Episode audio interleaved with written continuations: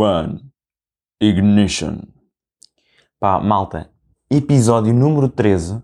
E isto é muito curioso porque o número 13 supostamente é o número do azar e este é o azar cósmico. Uh, pá, gostava de dizer que eu sinto que quem é supersticioso acaba por também ser uma daquelas pessoas que acredita plenamente em signos, não é? Por exemplo, pá, eu acho que se tu achas que abrir o guarda-chuva dentro de casa, sei lá, é capaz de ter um mau presságio, não é? É bem provável que tenhas ascendente em gato preto. Estão a ver aqui uma correlação? Sinto que as duas ali, estas duas vivências, acabam por coexistir numa base constante. Uh, pronto, uh, iniciadas então aqui estas hostilidades de abertura do episódio número 13, uh, vou começar agora de novo com uma grande historiazinha de, portanto, uma aula online, porque estas aulas online agora vão dar um bom milho aqui para, para o podcast. Uh, pá, uma aula online bastante simples, como todas as outras, tinha para aí, pá, assim, de repente, 60, 70 alunos, e nós fizemos, a mando do professor, uma espécie de quiz online, numa aplicação, o Kahoot, e já, já tinha utilizado isto em, uh, noutras aulas anteriormente, até mesmo em aulas presenciais, é bastante divertido, bastante interessante, eh, porque essencialmente o professor dá, é uma, faz uma pergunta e a pergunta tem quatro opções de escolha múltipla e nós temos de responder, uh, portanto, no telemóvel e tem ali um certo tempo em que, portanto, a pessoa tem que responder e depois recebe pontos e depois no fim, se a pessoa então esteve a jogar e introduziu um nome, uh, surge um pódio. Pronto. Uh, a cena é que nas outras vezes que eu joguei, nós, as pessoas metiam sempre nomes aleatórios. Sei lá, uma vez eu até joguei como arroz frágil, lembro-me perfeitamente. Uh, ouvi, havia um, uma pessoa que metia sempre como o Homem da Bengala, portanto eram sempre nomes estranhos. Ou, pronto, assim, nomes que não eram os próprios das pessoas. Vá, façamos assim entender a situação. O que é que eu decidi fazer? Armei-me em campeão e meti azar cósmico, não é? Fazia todo o sentido, porque, aliás, foi logo quase que um tico nervoso. Foi, é para meter um nome, pumba, azar cósmico. Mas pá, ninguém meteu mais nada, ou seja, só havia João F, Carla M, não sei o quê, ou seja, nomes comuns, gerais, nomes das pessoas e um azar cósmico. Ora, quando nós ainda estamos no servidor a introduzir o nome, o professor tem acesso a quem é que entra. Então, quando eu meto azar cósmico, o professor diz, ele tem assim uma voz mesmo, pá, uma boa voz, até dava grande voz para podcast. Ele diz, hum, azar cósmico?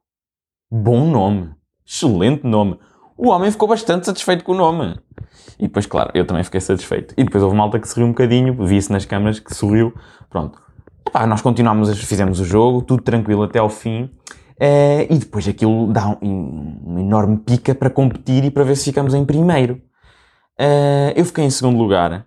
E pá, em terceiro, não faço ideia, mas imagina que era o Francisco F em segundo aparece Azar Cósmica. Em primeiro, era uma rapariga, já não lembro do nome, sei lá, Carla, qualquer coisa.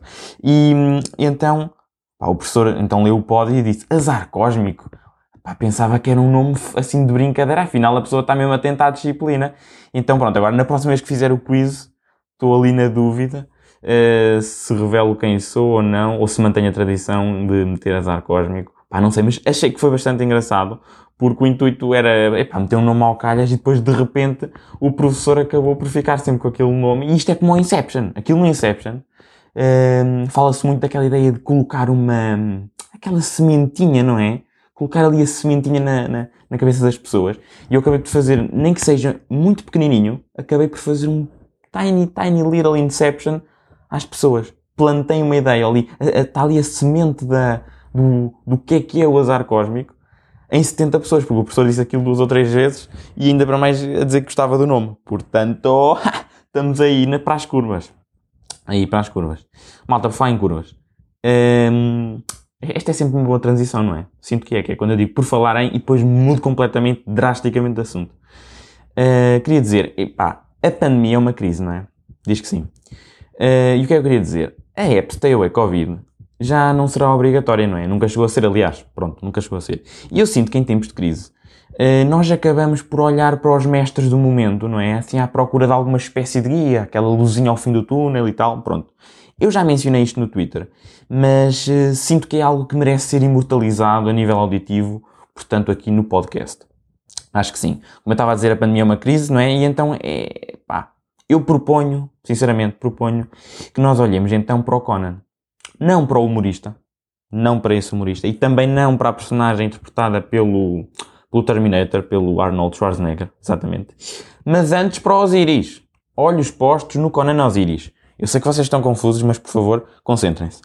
O Conan Osiris é tão campeão que ele já previa como reagir a esta situação toda da app da Stay Away Covid em 2019, na Eurovisão que sucedeu em Tel Aviv.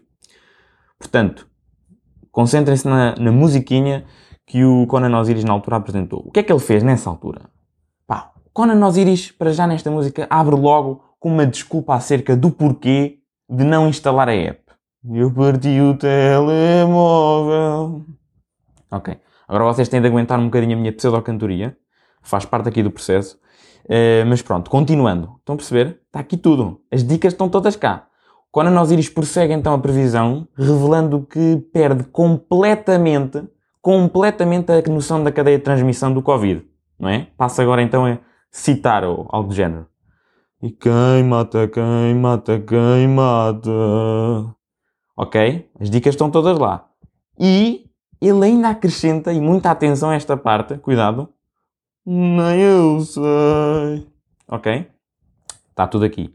Mas não termina. Não termina aqui, caríssimos. Sabem porquê?